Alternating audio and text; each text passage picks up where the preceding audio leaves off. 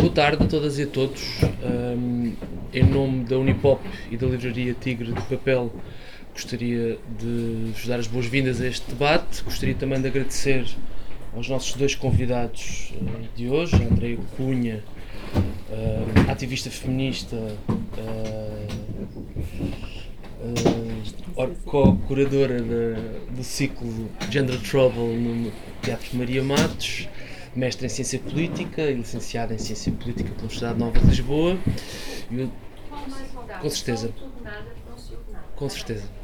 E o António Fernando Cascais, professor da Faculdade de Ciências Sociais e Humanas da Universidade Nova de Lisboa, um, especialista no pensamento de Michel Foucault, uh, autor ou organizador, entre outros, uh, de uma antologia uh, de textos de teoria queer, que está, aliás, à venda aqui na livraria. Um, as razões deste debate, cujo título, como terão tido a oportunidade de verificar, é Género, Identidade e Discurso, um, resultam, portanto, vêm na sequência do lançamento da revista Imprópria, uh, da Associação Unipop, uh, cujo tema é Coisas do Género, do número, número 6 tem um dossiê temático intitulado Coisas do Género, Sexo, Trabalho e Poder. Uh, inicialmente pensámos em ter uma iniciativa deste género no lançamento da revista, isso não foi possível por razões de disponibilidade e então resolvemos organizar um segundo debate, uma segunda iniciativa aqui na livraria.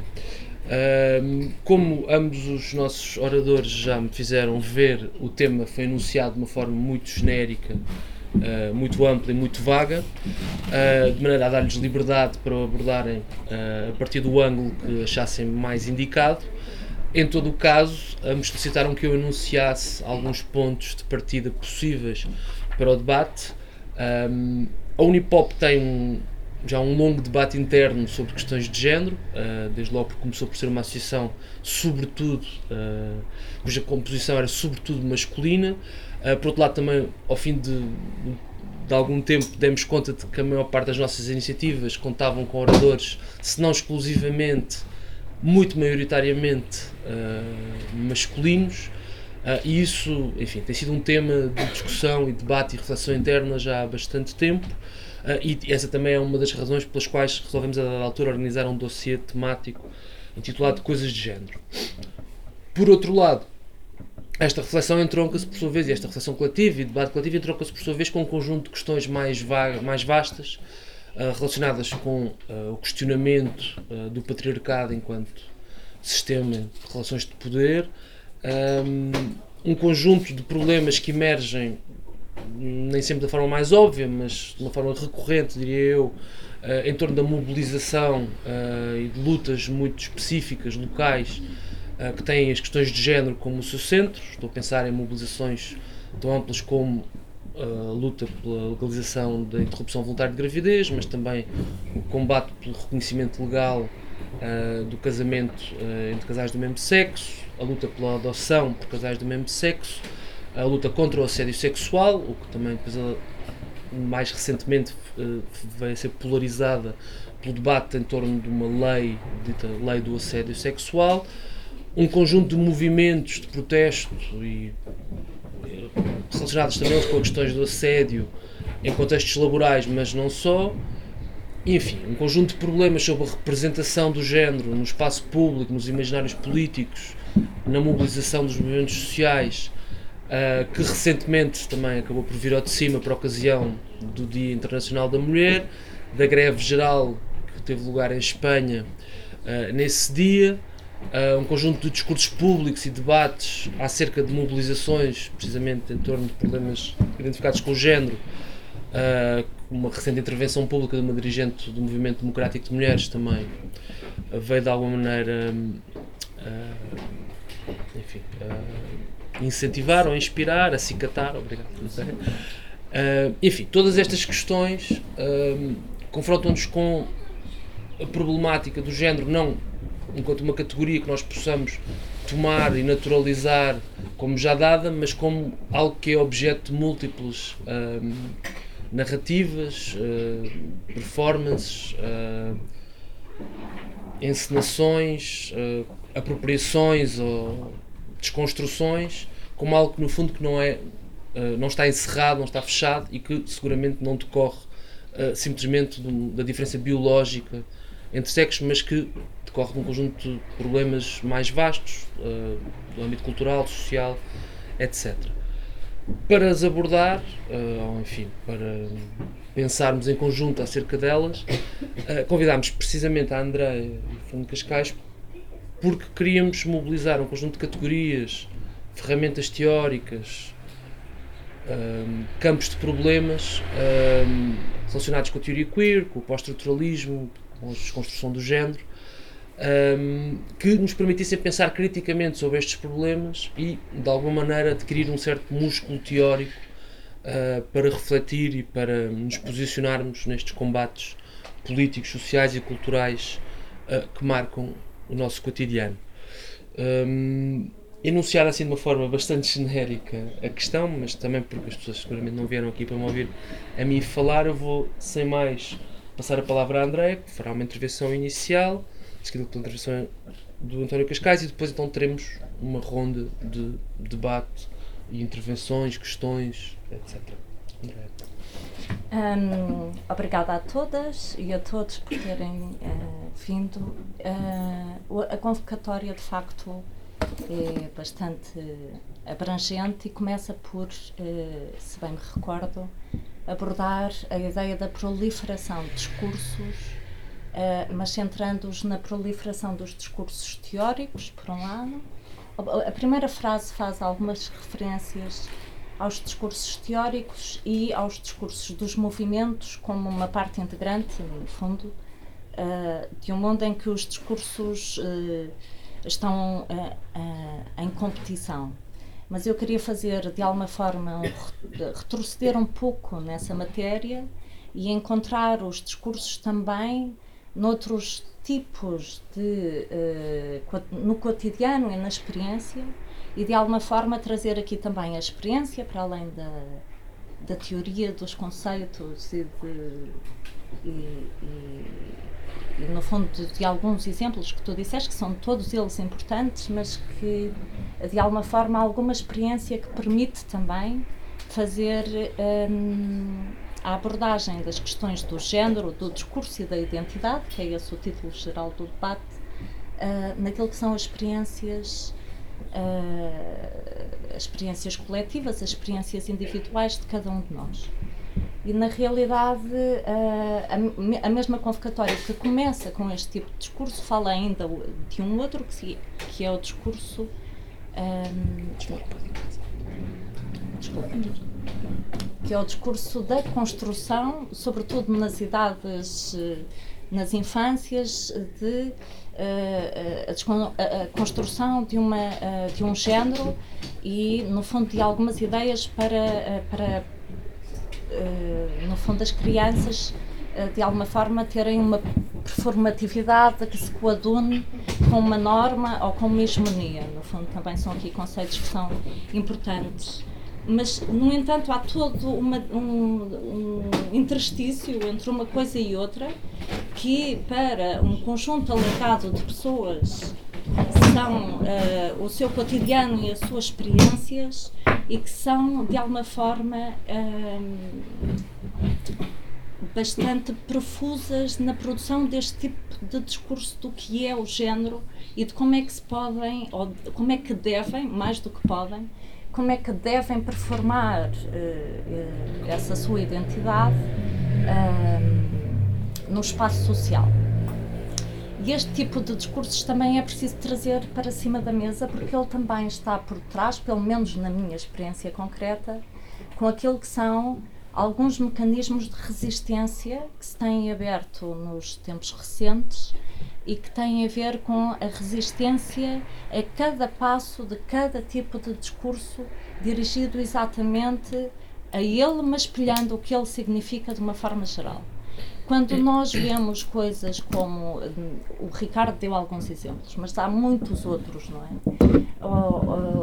E há exemplos de outro tipo. Quando o, o Ricardo fala um, por exemplo, falaste da questão do 8 de maio, das diferenças março. entre do 8 de março e as diferenças entre aquilo que foram as mobilizações e os discursos em território nacional, daquilo que foram as mobilizações e os discursos em território espanhol, por exemplo.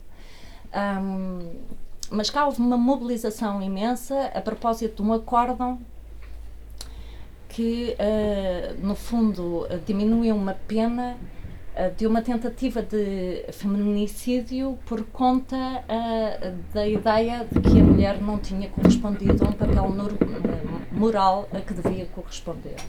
Este tipo de discurso é um destes tipos. Também há, é muito conhecido o outro do outro acórdão, que diz que uma mulher com 50 anos, com dois filhos, que não tem um, que a indenização sobre perdas funcionais do seu corpo não é uh, não tem paralelismo não, e é muito e tem um valor porque é um valor que estamos a falar é um valor facial pecuniário que tem um valor muito inferior a outro tipo de circunstâncias que afetem uh, sexualidade, uh, direitos reprodutivos e etc., a pessoas que não sejam mulheres.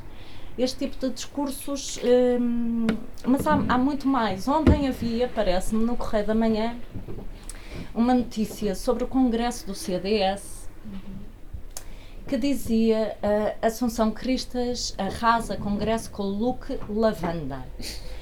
E, e, era toda a notícia acerca do, uh, de, cada um, de cada peça da sua indumentária, incluindo preços, origem e como aquilo tinha sido uma escolha uh, fascinante?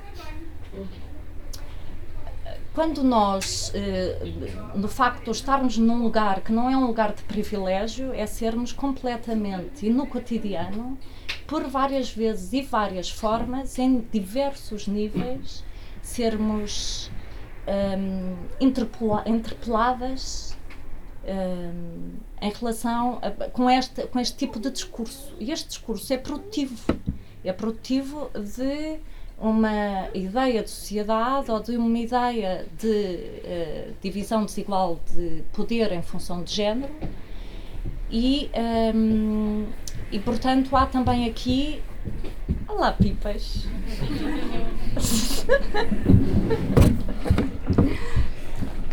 há também aqui um outro campo do discurso que é o discurso que é dirigido um, um, ao lugar do não privilégio, como deve comportar-se para conformar-se com o privilégio. E uh, acho que qualquer uh, pessoa que se identifique como mulher neste espaço compreende exatamente aquilo que eu lhe estou a dizer. Não, e é um discurso que muitas vezes é preciso reiterar ou sublinhar de que ele existe no cotidiano sobre inúmeras camadas para se perceber para, para, no fundo, quem está no lugar do privilégio, neste caso em concreto, no, quem está no lugar do privilégio de género, poder compreender uh, em que medida o, o sistema opera sobre cada uma de nós através da produção desses discursos. Isto pareceu-me um ponto importante porque todos os outros discursos são discursos de resistência. Esses discursos de resistência também surgem, também são interessantes de trazer para cima da mesa, mas de alguma forma não são só eles que são constitutivos de identidade. Este tipo de interpelação de uma pessoa sobre se veste lavanda ou azul ou, ou, ou se isso importa é um discurso que interpela uma pessoa e que lhe atribui uma identificação e, mais do que isso, lhe diz qual é a norma pela qual se deve regir, reger para performar corretamente o seu género. Pronto. Uh, há, há, muitos mais exemplos. Uh, eu até tirei uma cábula e depois era extensíssima e acabei por tirar exemplos.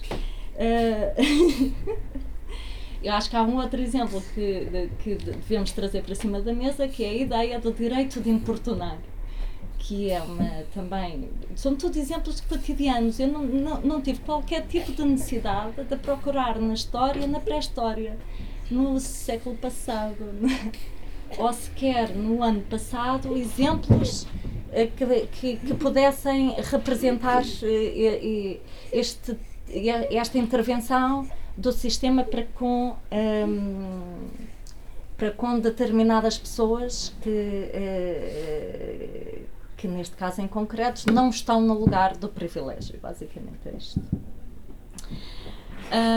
eu tive um caso muito concreto, eu também queria chamar aqui algumas possibilidades de introduzir experiências uh, pessoais, porque acho, acho, que isso ajuda também a tornar as coisas um pouco mais perceptíveis em relação a, a, a discussões conceptuais que são, são imensamente importantes e que trouxeram muitíssimas ferramentas para a intervenção um, de resistência uh, no fundo, de todos os que não estão no lugar de privilégio, mas porque essas experiências um, eu acho que, que, que, precisam de ser faladas, não é?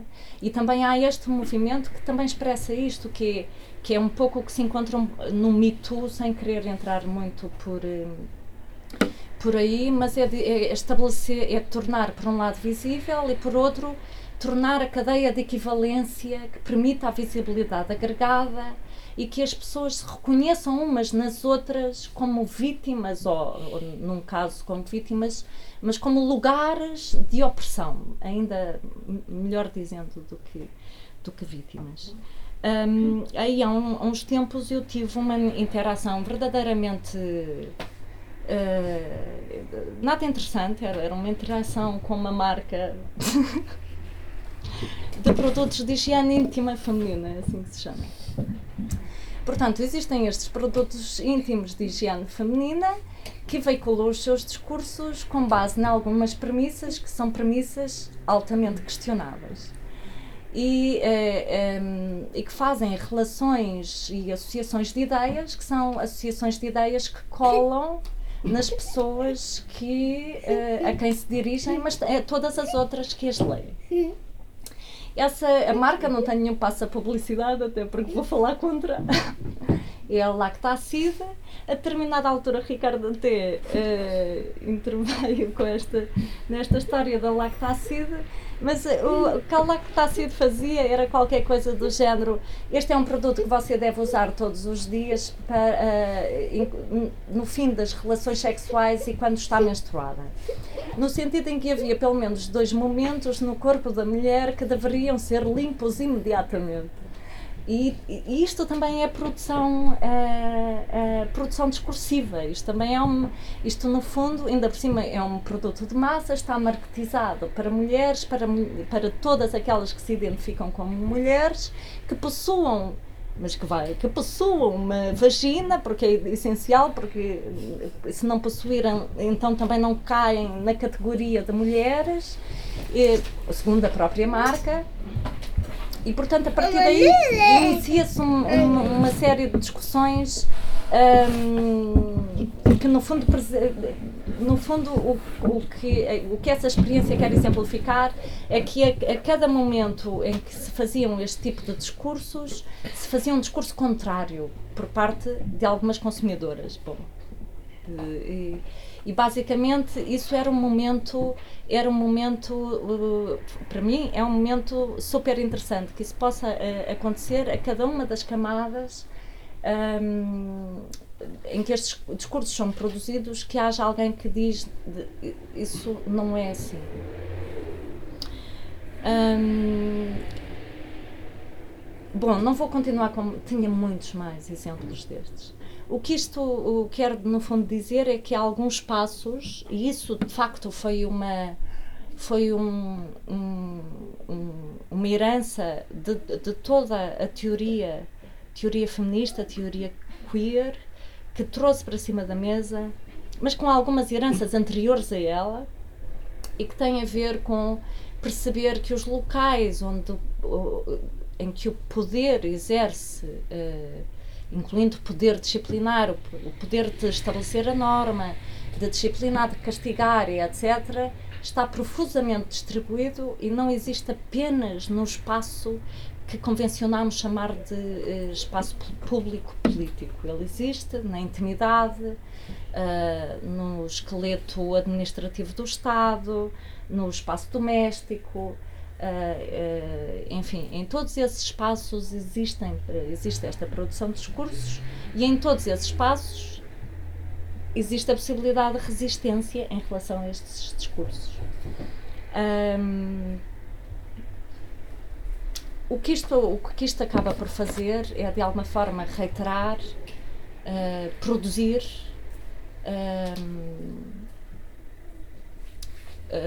normativizar e, no fundo, tornar bastante claro aquilo que é o lugar do poder e o lugar daqueles que não estão no lugar de poder. Ele, no fundo, também é um discurso que, de alguma forma, mostra o privilégio. E aí, quando mostra o privilégio, é a oportunidade. Uh, no fundo, é a oportunidade desta interpelação passar a ser ativa. É a oportunidade de, uh, no fundo, enquanto nós, todos, nas nossas nos nossos múltiplos eixos identitários de género, mas outros quaisquer, quando somos interpelados, um, como somos interpelados neste sentido, no sentido da narrativa de poder que nos diz como é que nos devemos comportar, uh, nós podemos reagir trazendo para nós essa identificação e, trazendo, e mesmo trazendo para nós essa identificação, uh, uh, perceber que ela tem duas possibilidades. Ou eu sou sujeita, no sentido em que me sujeito àquele discurso, ou eu sou sujeita no sentido em que atuo naquele discurso.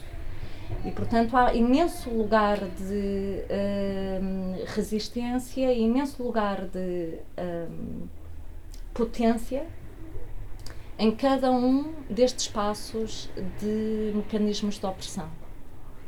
Uh, e depois, muitas vezes, a questão da identidade vem também de alguma tensão entre política de identidades versus teorias muito clarinhas, totalizantes e agregadoras que pudessem constituir sujeitos uh, tão uh, uniformes e, e que pudessem de alguma forma, eles sim, ativamente agenciar qualquer fim da opressão. E isso é um outro tipo de, de, questão. E eu acho que a questão, por exemplo, do exercício do MDM é esse mesmo que estamos a dizer, não é? É quando alguém diz a tua identidade está a ir longe demais porque me chateia aqui nesta parte que é no fundo no fundo um, o que explica melhor isto é classe e portanto uh, devíamos todos a, a, a, fazer tentativas para uh, devíamos todos fazer tentativas, não, minorizar os efeitos de resistência de quem atua, né?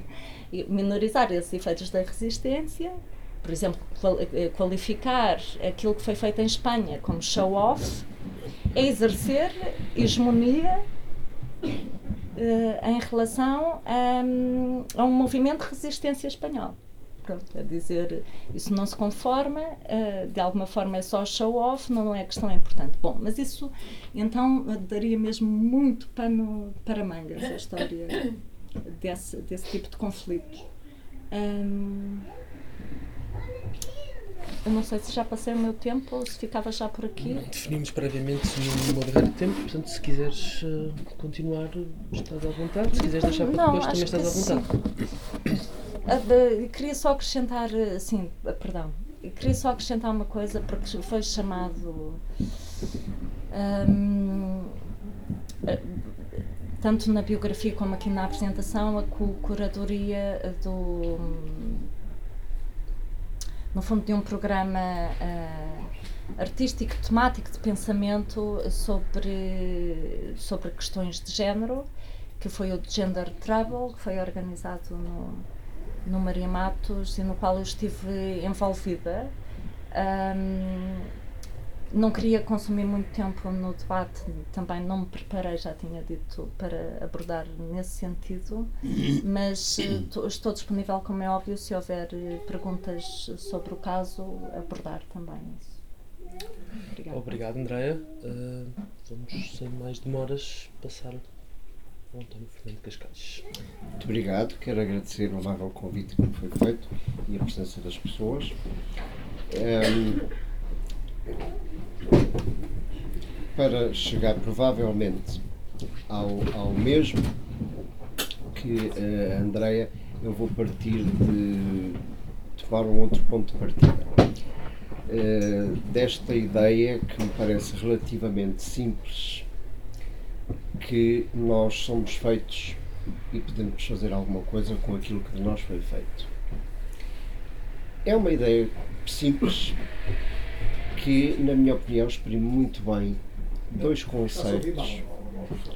Dois conceitos, tenho aqui dificuldade em falar alto, vou tentar projetar mais a voz, sem a perder. Dois conceitos eh, de que se fala muito, mas que eu, e pelo menos não quero dizer para o professor, mas a minha experiência de professor me tem demonstrado que as pessoas manuseiam muito, está na boca de muita gente, mas as pessoas talvez não dominem exatamente o que é que eles querem dizer. Uh, se nós somos feitos, podemos dizer que a ideia do, do, da Judith Butler de performatividade de género tem que ver justamente com isto. E a ideia de performatividade queer tem que ver exatamente com aquilo que podemos fazer com o que de nós foi feito. E que foi desenvolvida sobretudo pela Eve Kosowski-Sedgwick, que antecedeu de facto a Judith Butler e que está muito esquecida, que é muito, é, muito menos falada, até porque é uma pessoa, já morreu, é, é uma pessoa mais de estudos culturais que é extremamente importante. A performatividade queer é extremamente importante para entendermos muitas práticas artísticas, nomeadamente da performance, que se costuma confundir com performatividade, mas a, a Cedric foi muito pouco política neste sentido. E a performatividade de género é muito mais fácil de perceber porque foi aplicada no âmbito político do que a performatividade queer. Agora, o que é que quer dizer isto de performatividade de género?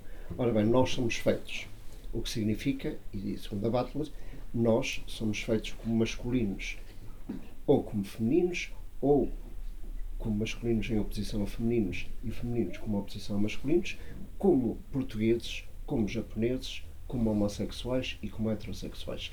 Em primeiro lugar, pela linguagem.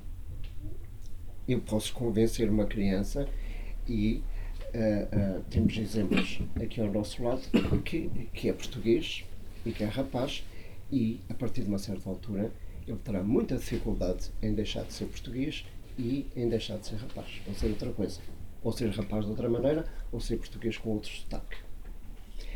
Um, o que significa que uh, a linguagem não se limita a descrever, a linguagem faz coisas. A linguagem faz-nos. E não só a linguagem. Quando nós falamos de linguagem, não é só a linguagem verbal, a linguagem não verbal também. Falou-se aqui do vestuário, da da gestualidade. Faz-nos ser aquilo que somos também porque produz sentido. E produz sentido opositivamente.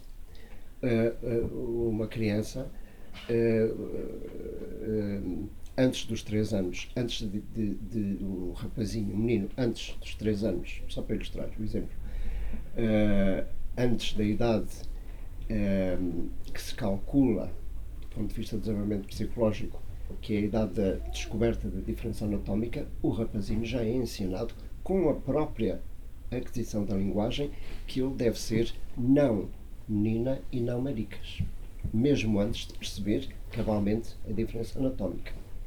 E isso constitui, constitui, constitui enquanto sujeito, constitui a sua relação consigo próprio e a sua relação com os outros. O que significa que ele terá muita dificuldade em ser de outra maneira. E a Butler acrescenta a sermos constituídos como um sujeito inteligível, coerente, normal, significa fazer corresponder a um determinado sexo anatómico que não é necessariamente o nosso sexo anatómico, é a psicanálise diz há muito tempo, que é a percepção que nós temos do nosso sexo anatómico. Fazer corresponder um determinado desempenho social de género e uma determinada subjetividade sexual, significamos uma orientação sexual. Significa que se ele nasce menino e se percebe a si próprio anatomicamente como menino, tem uma pilinha, basicamente, irá psicanálise, ele deve comportar-se como um rapaz e desejar meninas. Um, se, tanto para a formatividade de género, basicamente isto, o que significa, acrescentar Butler, que eh, nós vimos a constituir-nos como este sujeito masculino, inteligível e coerente, normal, na sequência de uma vida inteira de performances. Ou seja, tu és rapaz, tu és rapaz, tu és rapaz, repete, eu não sou maricas, eu não sou menina, e na sequência destas performances, não é no fim de uma performance única que nós queremos assim, é na sequência destas performances que se pode falar de uma performatividade de género. E de cada repetição, ou seja, nós somos fruto de uma repetição incessante que funciona como uma citação sempre do mesmo. Agora, nós às vezes podemos citar-nos criativamente. Ou seja, rapaz de outra maneira. É um rapaz que põe brincos. É um rapaz que não pratica os esportes próprios dos rapazes. Repete mal, falha, como dirá uh, uh, Judith, uh, Jack Robertson. Às vezes o fracasso fracassa e é percebido como falhado, mas também pode tomar isso nas suas próprias mãos e fracassar de propósito. E ser criativo nesse sentido. Agora, performatividade de género, isto, performatividade de eu posso constituir também uh, um sujeito é pela posso constituí-lo não desta maneira inteligível e coerente, eu posso constituí-lo de uma forma injuriosa que o degrada se eu disser a uma criança que é feia, feia, feia, menina é feia. Ou se eu repetir desde criança, seu maricas, seu paneleiro, sua puta. E a criança fica mesmo puta, fica mesmo paneleiro. Se eu digo a alguém que tem um copo na mão que ele se vai partir e vai partir e vai partir, o copo parte-se. Portanto, há um efeito performativo. E uma pessoa constituída pela injúria é constituído como um sujeito que se põe em causa. Um sujeito que se interroga de uma maneira que os outros não se interrogam, que põe a si própria questão, que é uma questão venenosa, destruidora, é uma, uma, é uma, uma questão, uma bomba atómica, e a questão é, que é esta, porquê é que eu sou assim? Uma pessoa que se constitui neste diálogo consigo próprio, na tentativa de responder, que é uma resposta impossível, porque é que eu sou assim, é uma pessoa, é, é um sujeito posto em causa, estigmatizado, constitutivamente estigmatizado, excluído, é um sujeito posto em causa. Ora, a performatividade queer, isto, ou seja, é um sujeito vergonhoso, é um sujeito que não pode existir, que só existe se eu ensino uma criança a ser batida, a bater-lhe a ser batida como sempre, ela não sabe ser de outra maneira, senão eu, o que é que eu sou? Eu sirvo para apanhar, eu existo para apanhar. E dificilmente ela terá a capacidade de se constituir de outra maneira sem se pôr a si própria em causa. É que se eu não, não existir para apanhar, eu não existo. Porque a única maneira de eu existir é essa. O que explica não a cumplicidade, mas a armadilha em que se encontra, por exemplo, a mulher vítima de violência doméstica que tem uma extrema dificuldade em resistir a essa violência. E, uh, e que repete, já não é performativamente a citação da, da, da Butler, repete, repete situações que chama, não é cumplicidade, é outra coisa, chama, que apela à própria violência. Porque foi a maneira como ela foi constituída. Performatividade queer dirá respeito à repetição, à tal repetição criativa que transforma a vergonha em orgulho. E isso começou com o próprio termo queer, que é um insulto, e que passa a ser paneleiro e com muito orgulho. Maricas e com muito orgulho. Paneleiro ainda bem, puta, e olha que bom. Isto muito simplificado. Portanto, a formatividade queer terá que ver com isto. Agora, o grande problema, para não nos alargarmos mais, o grande problema que, eh, que levantou esta questão, no caso da Butler, é a questão do sujeito do feminismo. Saber se o simples facto de ser mulher to torna uma mulher eh, feminista. Eh, se é a sua, a sua essência biológica, se é a sua feminilidade essencial. E nós podíamos perguntar, bom, mas eh, falando no termo, no termo injurioso, no termo destruidor, no termo homossexual, mas bastará alguém ser homossexual para ter a consciência de uma opressão. Nós conhecemos inúmeros exemplos que não é, que não é assim. E eh, o que significa que eh, quando nós dizemos que somos construídos, produzidos performativamente, nós estamos a dizer que é a própria realidade, a nossa realidade, que é feita dessa maneira.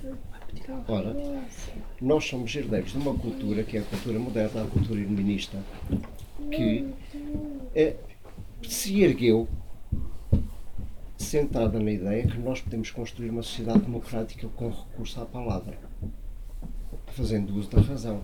É o grande princípio kantiano de todos os iluministas.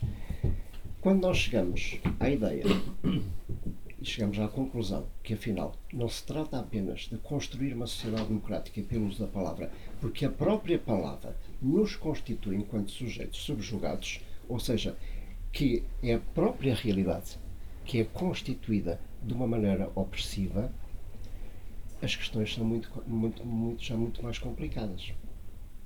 Eh, simplificando, nós podemos perguntar, uh, mas o simples, a simples criminalização da violência sobre as mulheres numa sociedade democrática, numa sociedade respeitadora de direitos, que reconhece a plena cidadania e o direito à defesa das suas cidadãs,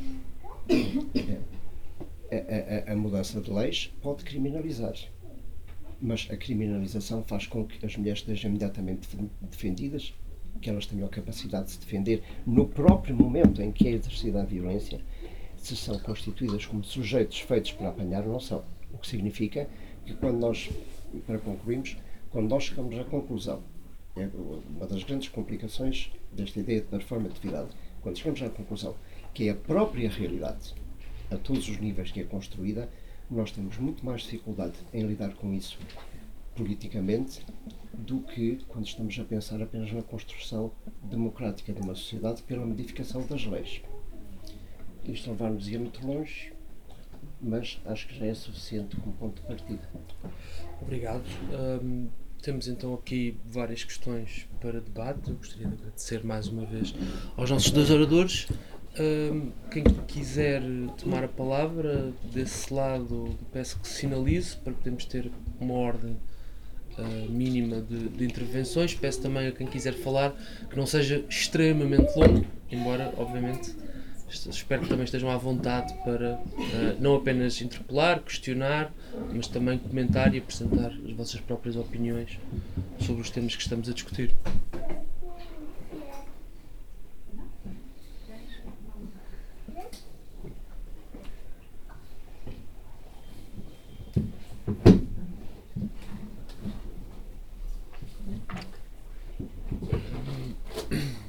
Bom, se mais ninguém quer falar, então eu vou colocar uma série de questões para ver se, entretanto, uh, surgem outras ideias. Bom, eu o, penso que. Este... Com certeza.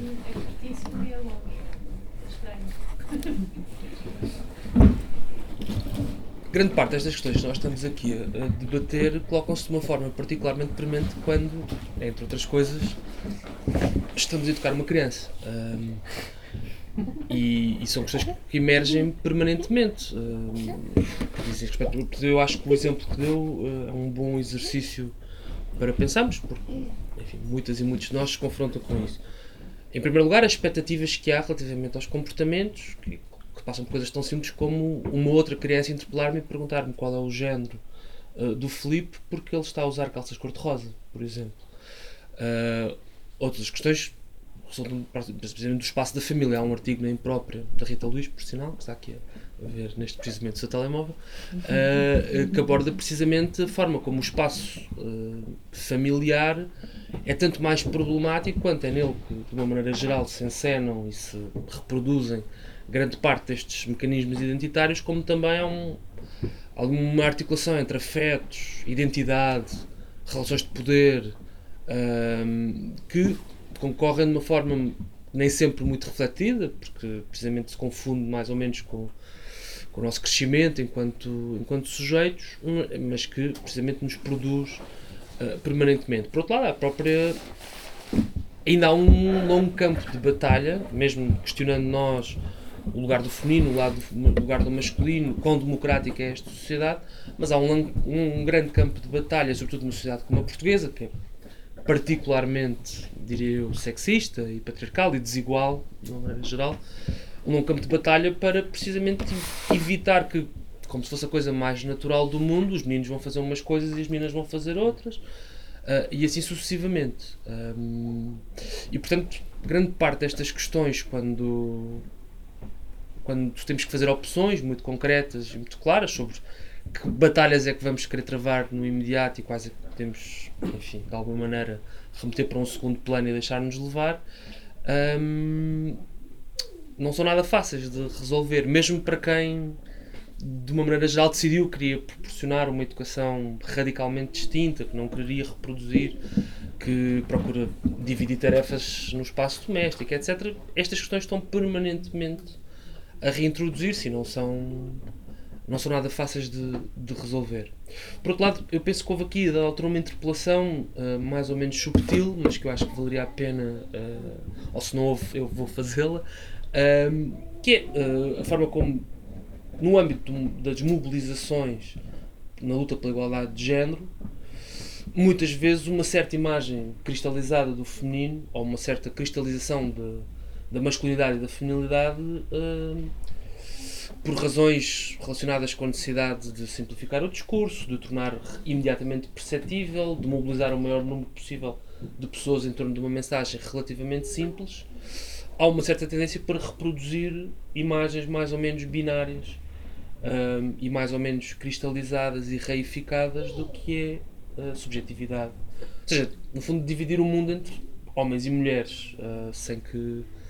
Uh, a construção dessas categorias seja objeto de uma problematização. E isso não se fica pelas intervenções como a da dirigente do MDM uh, eh, que fez aquela triste intervenção. Ou seja, é algo que está presente noutros setores do movimento feminista, noutras dimensões e noutras lutas, justas, certamente, ou pelo menos, na minha opinião, extremamente justas, mas as quais é sempre muito difícil superar precisamente essas categorias binárias e tratá-las como um terreno de luta em si próprio. Uh, e vou ficar por aqui porque se calhar já disse uh, muitas coisas.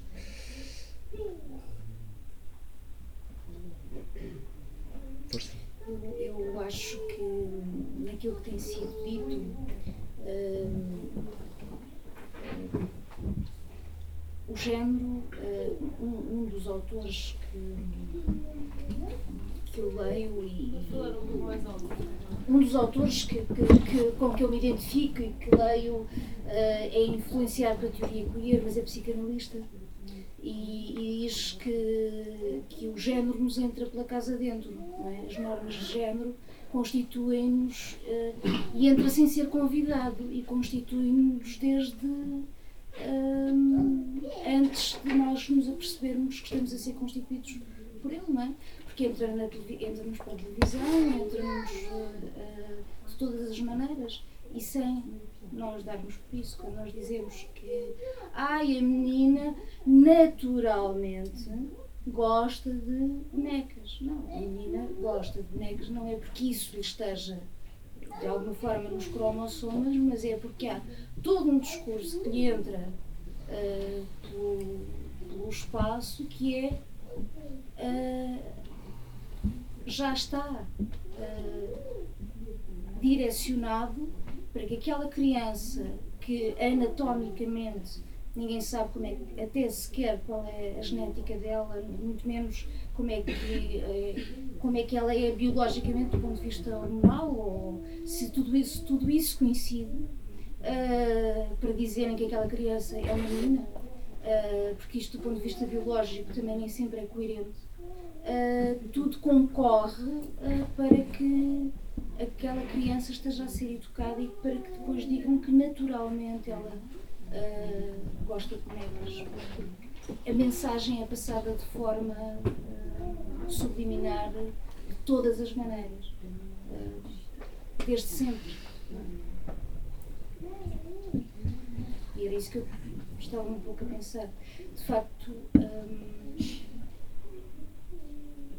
temos, temos de pensar que isto é uma coisa que, que está presente e antes até da criança nascer. Antes da criança já nascer já há um discurso sobre ela.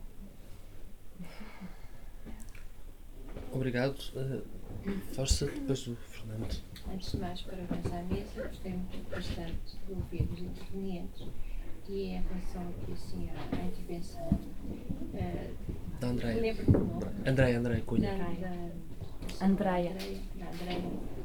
Uh, os discursos se no ver, em torno de dois exemplos por acaso eu li a notícia e estou inteiramente de acordo com a primeira parte da, da análise que fez, do, da análise do Correio da Manhã da senhora Cristas, que estava com Milás ou com a Rosa, também li a notícia e concordo inteiramente com, com a sua análise. No que concerne ao segundo exemplo, do lactacid, não concordo, porque acho que isso pode ter uma interpretação uh, é uma questão de marketing. Há imensos produtos de higiene feminina e, como tal, estão em competição. Uma questão de marketing. Portanto, reduzir, como pareceu que fez, e se não fez, pode-me corrigir, foi o que eu entendi da, da sua intervenção. Portanto, reduzir o, lá, o lactacide que é pecaminoso porque se deve usar depois da relação sexual ou, quando a mulher está menstruada, não parece que seja o correto. Que eu não tenho essa interpretação. Acho que ele está assim, mas a fazer uma comparação com outros produtos de higiene feminina. A meu ver, não está subjacente a essa sua interpretação. Fazemos uma ronda de Fernando. Uma questão um bocadinho mais, mais esotérica, eventualmente, que era, que era isto. Das, das duas intervenções, creio que se, que, que se pode mais ou menos concluir uh, uh, que então nós somos produzidos a partir de um, de um a partir do discurso, não é? a partir da palavra, por sua vez corresponde e é ela própria produzida a partir de uma realidade que é opressiva e que é, e, e, e digamos estas duas, estes dois fatores produzem-se a si próprios não é? e reproduzem-se a si próprios. Isso significa também, penso eu, que o discurso da resistência e a prática da resistência é produzido também neste contexto, no contexto de uma realidade opressiva e determinado por ela. E, portanto, no fundo, a minha questão é como é que é possível imaginar práticas, levar à, à prática uh, um discurso e uma prática que seja, que seja justamente resistente contra a opressão, etc., sem imaginar ao mesmo tempo a superação de todas essas toda essa realidade que é opressiva em vários sentidos, em vários sentidos que se determina, um, uh, sob pena de, de, não sermos capazes de ultrapassar um discurso de resistência que é o próprio determinado pela circunstância que o oprime. Retomamos agora uh, a mesa e depois já, já lhe dou novamente. Uh, okay quer ir primeiro? Invertemos? Invertemos. Então. Tudo bem. Uh, duas coisas. Primeiro, nós estamos habituados a pensar que uh, aquilo que é natural, que é irreversível, não se pode modificar. Ou que se é modificável, é modificável ao preço de uma grande violência, nomeadamente violência técnica. E que, pelo contrário, aquilo que é construído pela palavra pode ser desmentido por ela, que é reversível, que o cultural é reversível, que tanto se desfaz como, como, como se fez. Uh, nós hoje sabemos que o que é natural pode ser, ou que parece natural, pode ser e é cada vez mais revertido uh, tecnicamente alterável tecnicamente, e sabemos, e o caso da performatividade mostra-nos a ideia de performatividade de género, eh, mas muitas outras performatividades contribuiriam para chegar à mesma conclusão, que a construção cultural, a partir de uma certa altura, eu não digo que se torne irreversível, mas modificá-la implica um custo tal que põe em causa a própria pessoa, o próprio real, tal como nós estamos tal como nós somos capazes de viver neles, nele. A questão da resistência é uma questão complicadíssima, é a questão neste momento mais complicada e mais debatida e que eh, com a qual foi confrontado em primeiro lugar o Michel Foucault, que, que pôs as coisas em relação ao qual se apontou precisamente esta ideia, uh, quando Michel Foucault dizia que, uh, na sua teoria do poder, que todo o, o que o, o poder se caracteriza, o poder é uma relação e que se caracteriza essencialmente pela nossa capacidade de agir sobre a ação de outrem, de tal maneira que uma relação de poder implica que todos os intervenientes tenham algum poder, mas que aqueles sobre os quais se exerce poder, o poder só pode, só pode ser exercido eficazmente, só se exerce realmente na medida em que aquele sobre o qual ele é exercido é um agente ativo e, inclusivamente, quando tenta resistir, é, é como se estivesse num, num, num, lamaçal, em areias movediças, quanto mais se tenta libertar, mais se enterra. É, esta, esta questão é uma questão que, que, que, está a ser debatida, que vem, que vem desde esse tempo, que foi a questão posta ao Foucault, mas então, se, como eu dizia, se só é possível é, é, resistir eficazmente ao poder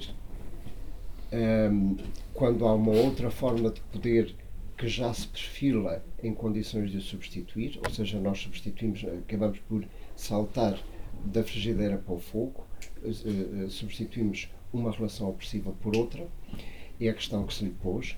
É a definição de resistência a partir dele é, é considera-se tal como ele, como ele terá sugerido.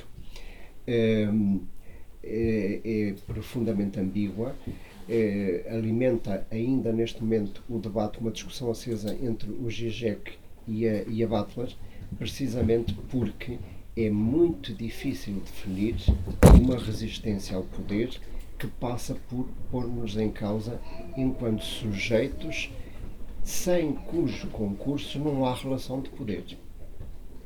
Foucault dizia, por exemplo, que a relação do senhor escravo, a escravatura, não é sequer uma relação de poder, é uma pura administração de corpos. E que a relação de poder, no fundo, a relação de poder só existe numa sociedade já democrática, em que todos têm algum poder. Por outro lado, uma das, das questões que, que, que, que se tem posto é esta questão, a que se chama a questão que tem sido debatida no âmbito do tema da interseccionalidade.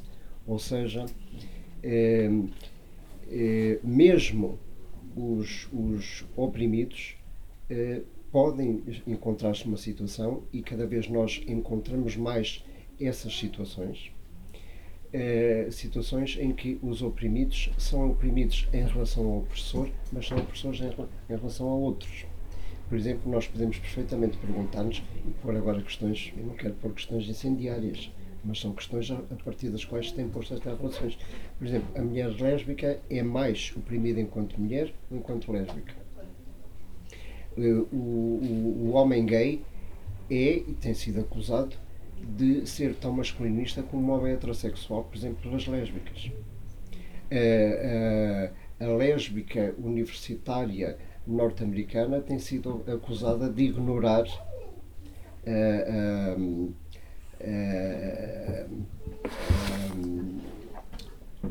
as identidades subalternas das mulheres moçambicanas ou das mulheres indianas que nem sequer podem, como se costuma acusar, podem brincar ao género, que nem sequer podem eh, diversificar os seus papéis de género.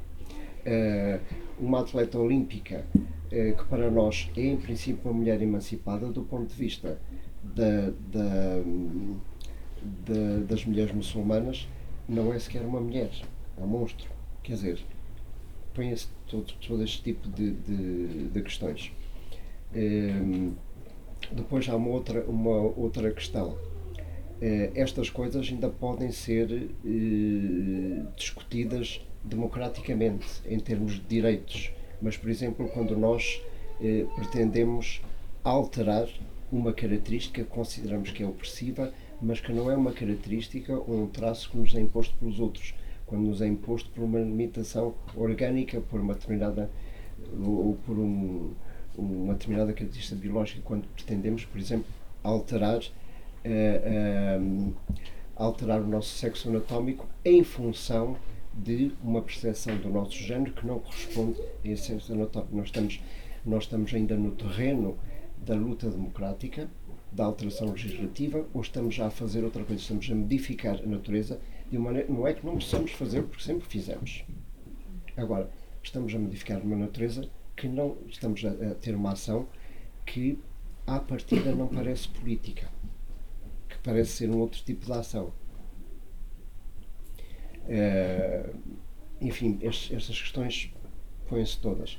Uh, por exemplo, quando a Beatriz Paulo Preciado uh, fala na, no recurso, por exemplo, quando a Donna Haraway diz que prefere uma, um ciborgue a uma, uma princesa feminista emancipada e, e para ser ciborgue eh, uma mulher pode, por exemplo, eh, eh, biologicamente mulher, que nasceu biologicamente mulher, pode perfeitamente transformar-se em ciborgue, bastante para tanto tomar a pílula e alterando tecnicamente ou, ou, ou, ou por via da técnica, satisfazendo tecnicamente aquilo que foi sempre uma reivindicação política, que era a separação entre sexualidade e procriação, e, e agora recorre a um dispositivo técnico é nós estamos no terreno da emancipação política, tal como ela sempre foi entendida,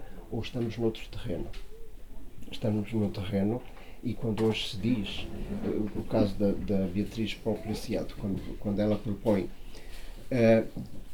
a, a exploração de todas as possibilidades que, que se abrem a um corpo orgânico, prolongando uh, com recurso a, a, tecnologias médicas, a, uh, medicação, a, da alteração hormonal, por exemplo, uh, nós estamos ainda no terreno da democracia tradicional, reivindicação de direitos, as pessoas podem fazer isso com relativa liberdade, agora não estão a lutar contra uma opção. Quer dizer, se, se é possível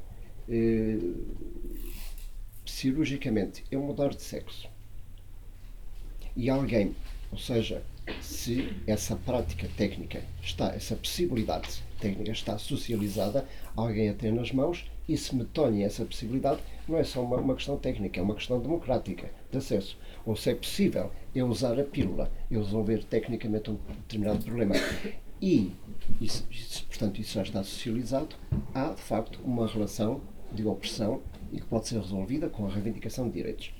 Agora, outra coisa é prolongar, isto só para dar um exemplo, prolongar, é, é, ultrapassar as minhas limitações orgânicas, que em princípio não há uma instância política que me tolha de fazer isso, ultrapassar as minhas, as minhas limitações orgânicas com recursos tecnológicos que não é, que não é atividade política no sentido tradicional e eh, que nós podemos exprimir em termos democráticos, de, tal como a, a, a tradição de esquerda entendeu a democracia, mas, por exemplo, aí estamos a entrar no terreno que foi sempre património, quando hoje se diz, eu já ouvi dizer, mas porquê é que as, as pessoas não se lembraram que tecnicamente podem alterar a sua condição e emanciparem-se já não como feministas, mas como ciborgues? Eh, ehm, já não como gays, mas como pessoas trans, que não têm uma, uma definição identitária forte nesse sentido, que se fazem inteiramente. Ehm, porquê é que não se lembraram disso? Eh, as pessoas não, não, não só não se lembrarem, é que essa ideia de transformação da natureza, sem a qual nós não estaríamos todo, todos aqui, mas foi sempre um terreno reivindicado não pela tradição de esquerda, mas pela tradição de direita e a, e a superação da condição humana com um super-homem que não é necessariamente um homem democrático. Porque é tal coisa, nós podemos dizer, todos nós, eh, o universo inteiro das mulheres, pode e, e deve ter acesso à pílula ou à interrupção voluntária da gravidez. Agora, quando nós eh, reivindicamos um direito de transformação do nosso corpo com recursos técnicos e, digamos assim, por exemplo, de transgenerização ou transexualização, isto exprime-se em termos de direitos democráticos, que pressupõe uma ideia de comunidade de direito universal, ou é a exploração de uma possibilidade pessoal, que foi sempre terreno, não de reivindicações democráticas, mas de reivindicações que não têm nada a ver com democracia, com a ideia de, de, de, de comunidade, com a reivindicação de uma diferença que se define por oposição aos outros e que não é acessível a toda a gente, nem tem que ser.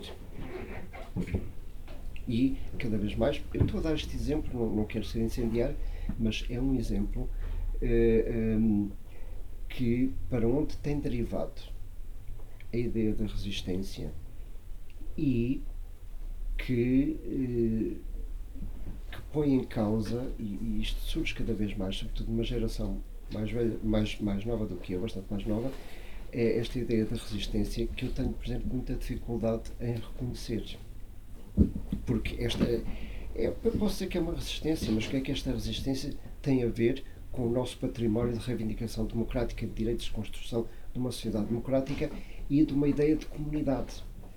Porque se a minha transformação, a transformação que eu reivindico, me leva a uma diferenciação tal e que eu já à partida digo não é para todos, é para mim, que é feita a ideia de comunidade. E parece que nós hoje estamos a assistir a uma prolificação de resistências que se começam cada vez mais a entrechocar e de tal maneira que já não há um alvo como havia, não é que tenha a ver o Estado, uma classe, um, um, um género opressor, mas o opressor é a outra diferença que resiste de uma maneira que não é a minha. Isto nota-se na, na, na, proliferação da, da na, na, na proliferação semântica da sigla começou por ser gay, lésbica, depois LGBTQ, depois LGBTQI, não sei quantos, e tal. Muito bem, sem dúvida. As pessoas já não são, já não se encontram e não se encontravam debaixo do, do chapéu opressor, injurioso, destrutivo da homossexualidade que servia para tudo no século XIX.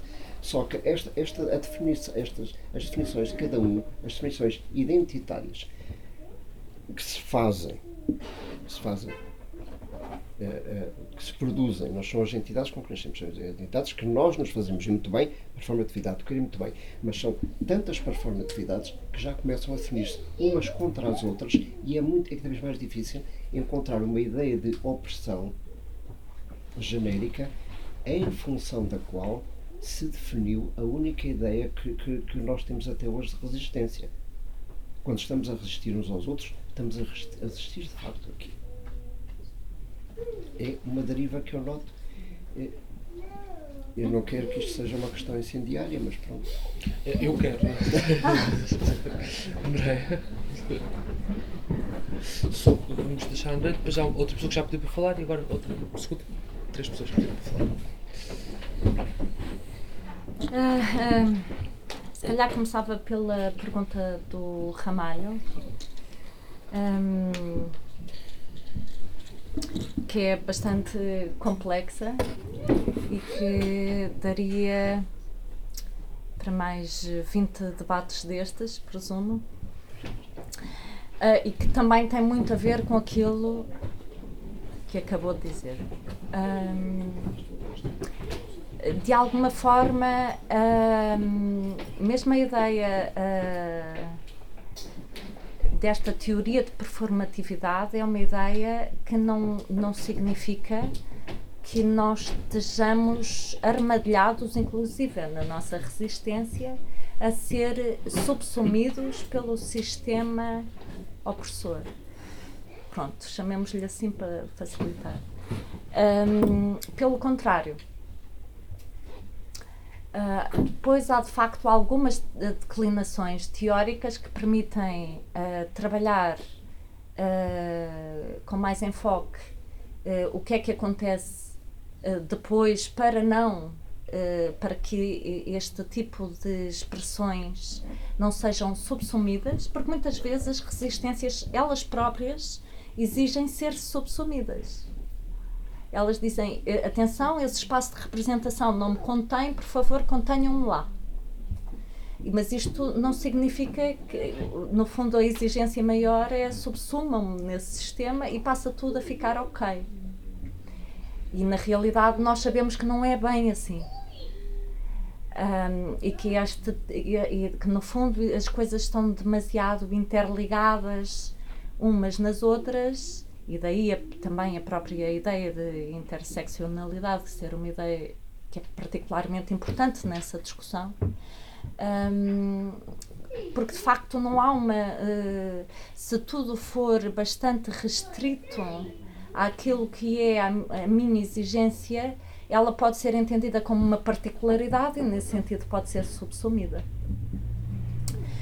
Quem me parece que oferece uma visão bastante mais, eh, pelo menos daquilo que eu li, mais interessante sobre isso é um, um escritor, um teórico político que não está traduzido em português e que é o Laclau.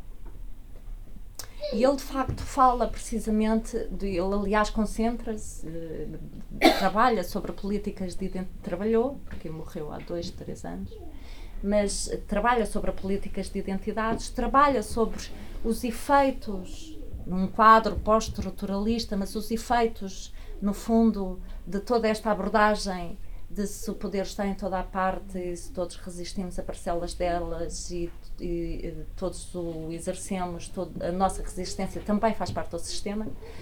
Um, ele apresenta um, um modelo, não, ele apresenta uma, uma, uma ideia de como escapar a essa armadilha, que não é uma armadilha uh, obrigatória, uh, no fundo, de reconhecer esta complexidade. No fundo, é a partir do reconhecimento que existe uma complexificação das relações sociais, de uma forma geral, que atravessa várias áreas de intervenção e que essa complexificação acarreta também processos de agenciamento políticos que podem ser plurais e depois o que é que acontece, não é? Como é que essas exigências passam a ser democráticas, no sentido em que passam, como, como dizia, a não ser exigências particulares, mas não são não são exigências que digam esse sistema de significação está errado porque não me contém, são exigências que dizem esse sistema de significação eh, não, não me contém a mim, a todos os outros, e eu quero um lugar onde a opressão que é contida nesse sistema de significação não tenha lugar. Não é? Este é o esforço maior. Pois, só que neste caso estamos mesmo a um nível para lá estamos na ideia de como é que se constroem, como é que se articulam, como é que se agenciam. Uh, são outros. Uh, pois é um, é um tema que dá pano para mangas, não é? Estava em dois panos para mangas hoje. Um, um, eu acho é que até chegar lá ele próprio identifica alguns passos que eu agora, já agora, também eh, que no fundo não são contraditórios com o momento em que estamos agora, são apenas ah, algumas fases para isso. Uma das primeiras fases é visibilidade. Portanto, também não há, uh, não há qualquer tipo de movimento tropológico que permita substituir-se a um sistema de significação se não houver visibilidade de resistência, primeiro ponto. O segundo ponto é que tem de haver cadeia de equivalências. Ou seja, uh, sem cadeia de equivalências, todas as exigências são mais ou menos particularizáveis e, portanto, podem ser subsumidas no sistema. A cadeia de equivalências é colocar, é fazer o trabalho da interseccionalidade, de facto, que é relacionar questões de identidade, independentemente dos eixos identitários, e perceber que eles partilham de alguns eh, princípios que hum, de forma diferente, mas que partilham de princípios que, eh, eh, que no fundo os unem, não é? E como é que e depois agenciar no fundo, agenciar é construir outra o que ele propõe, sendo um pós-estruturalista, é a construção contingente. Portanto, hoje é uma coisa, amanhã é outra coisa. É um, é um espaço de contingência, é um espaço em que esse agente tem de se constituir, ele próprio também é performado, porque só passa a existir à medida que existe, não é? é ele não é um efeito, ele, ele, também, ele também existe porque se, porque se constitui, basicamente. É isto. Um, Só que isto afasta-se um bocado da ideia de identidade de discurso. Uh, eu espero ter respondido, senão volto a fazer a pergunta.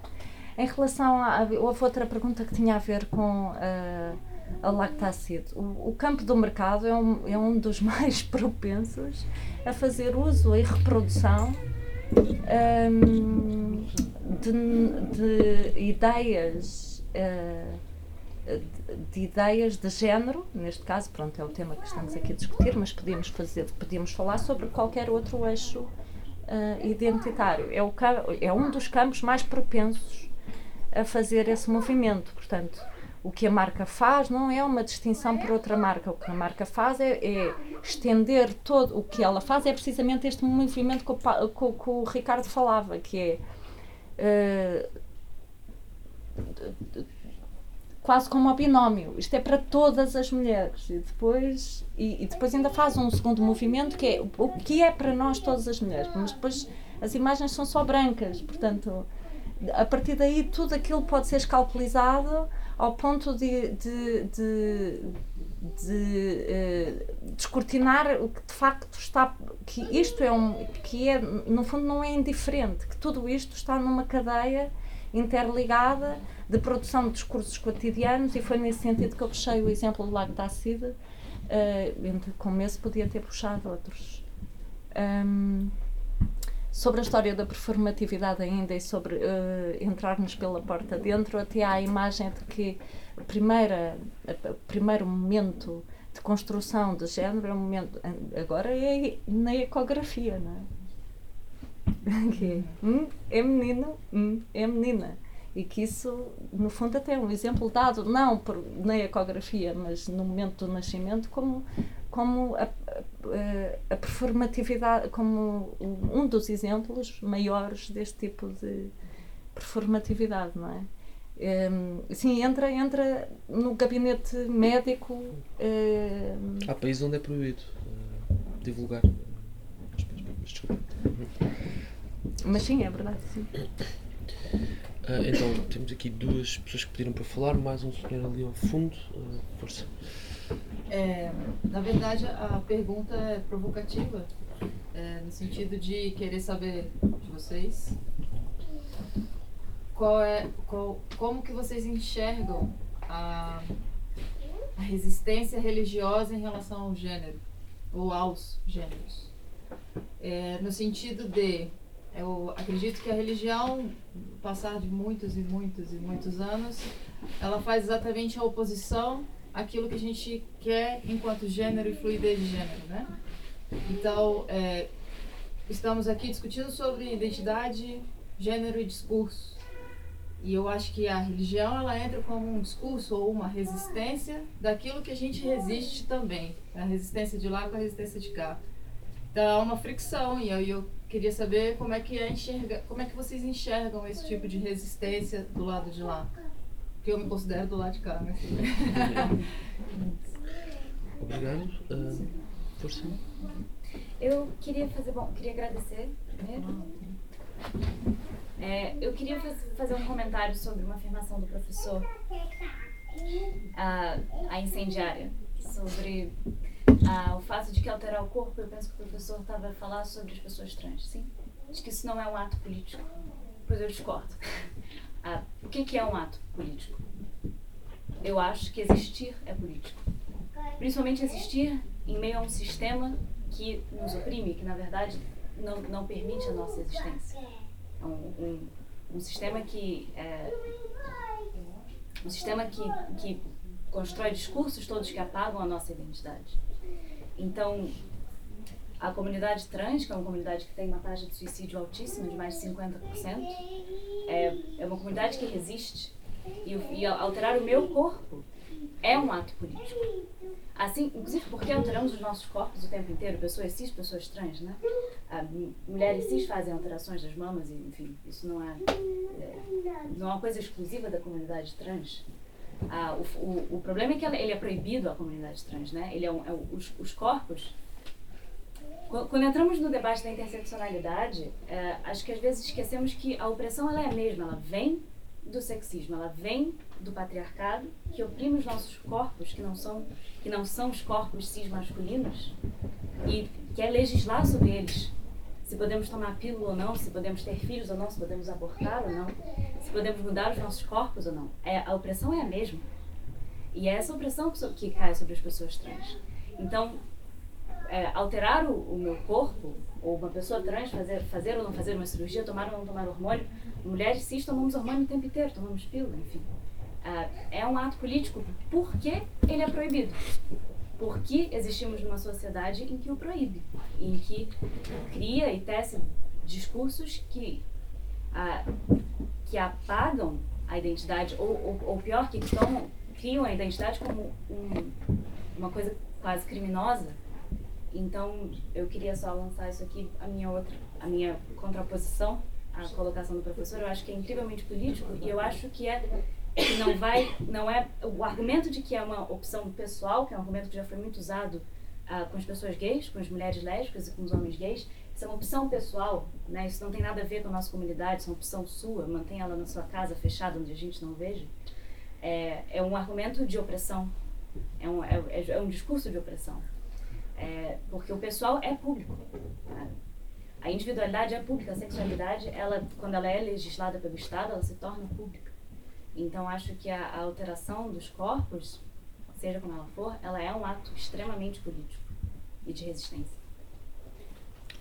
Obrigado, Sr. lá ao fundo, e depois voltamos para a mesa, porque já foram várias questões colocadas. E... Eu vou ter que sair. Força, força. Ah, não? E depois sair.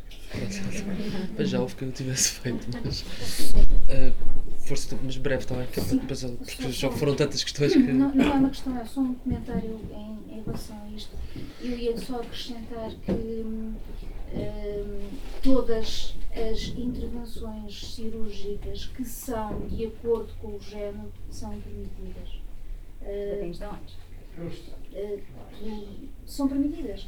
Uh, se eu quiser, se for idiota o suficiente para querer aumentar as mamas, isso é-me permitido. Uh, se eu quiser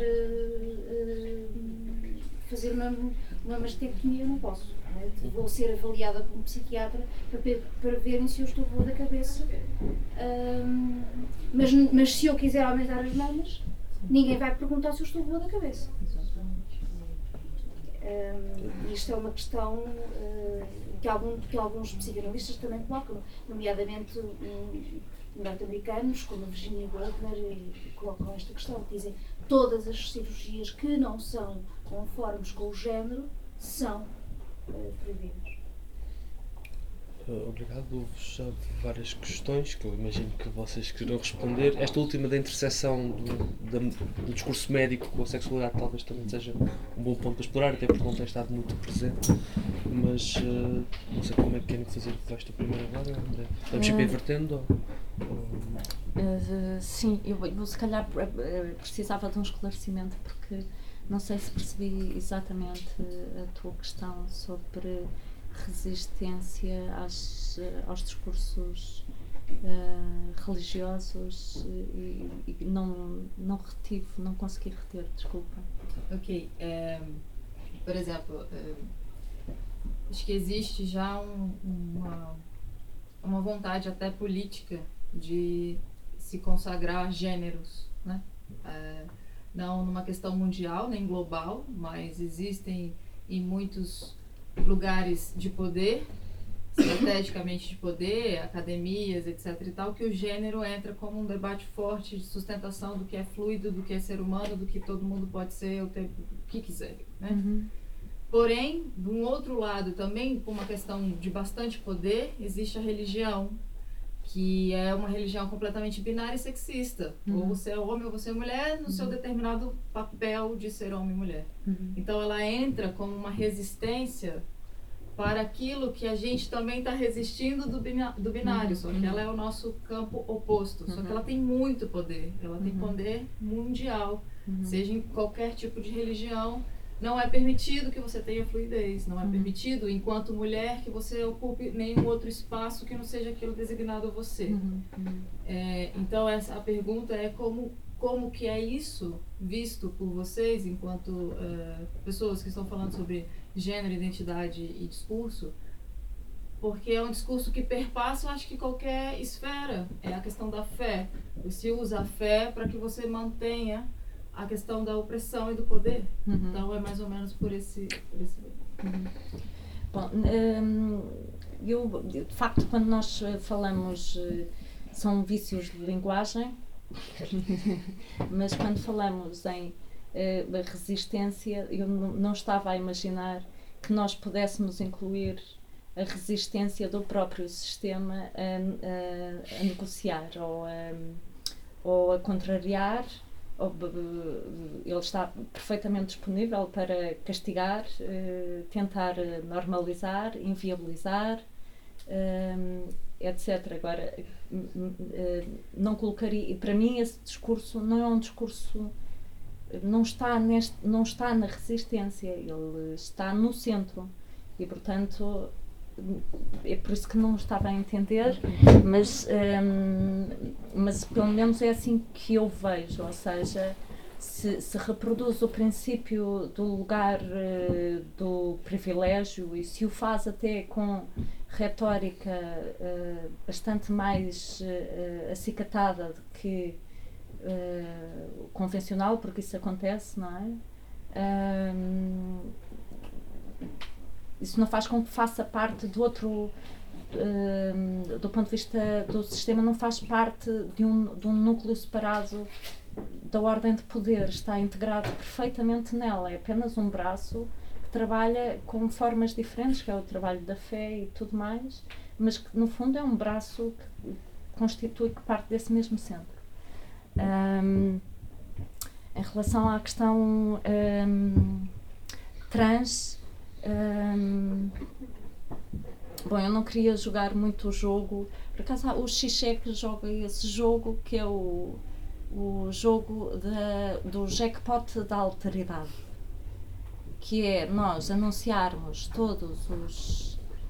hum, no fundo, to- todas as linhas eh, divisórias eh, oprimidas eh, existentes.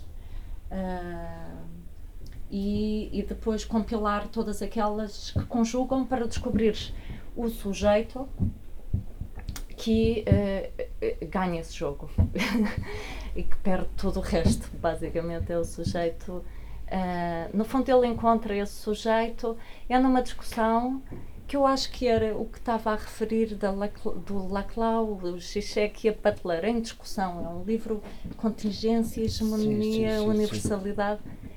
Que é um livro super, super, super interessante e que a determinada altura hum, ele diz, bom, e há aqui o jackpot da alteridade e o jackpot da alteridade é a, a, a, a mulher lésbica negra desempregada. Não, ele não joga no trans. A mulher lésbica negra desempregada, mãe imigrante sem papéis. Acho que é isto. Eh, e, e, no fundo, eh, de facto, eh, eu tenho, lembro-me que quando li aquilo achei que se calhar não era bem assim. E que de facto, se quiséssemos jogar o jogo, que eu acho que é um jogo bastante triste de ser jogado, mas pronto, mas que de facto há linhas eh, muito particulares da não conformidade hum, nas questões de género, há linhas muito particulares em que os castigos são verdadeiramente avassaladores. E no- normalmente isso encontra-se com quem não, de facto, não tem uma identidade que possa performar, bem ou mal, de acordo com um binómio. Mesmo no binómio, há de facto uma, ah, uma parte do binómio, ele é feito por oposição e no sentido em que há um, o lugar do, do lugar, do poder e do privilégio e o outro que não é isso. Mas hum, se não partilhar tão pouco da divisão ah, binária, ainda está num lugar de maior eh, fragili- vulnerabilidade, chamemos-lhe assim, em relação às, a- sobretudo é à coerção e à violência, uh, e nós sabemos histórias reais que isso acontece de facto. Um, no fundo, está muito, ainda mais sujeito a isso. Portanto, se jogasse no, no jackpot da alteridade, colocaria de facto trans. E nesse sentido compreendo e concordo.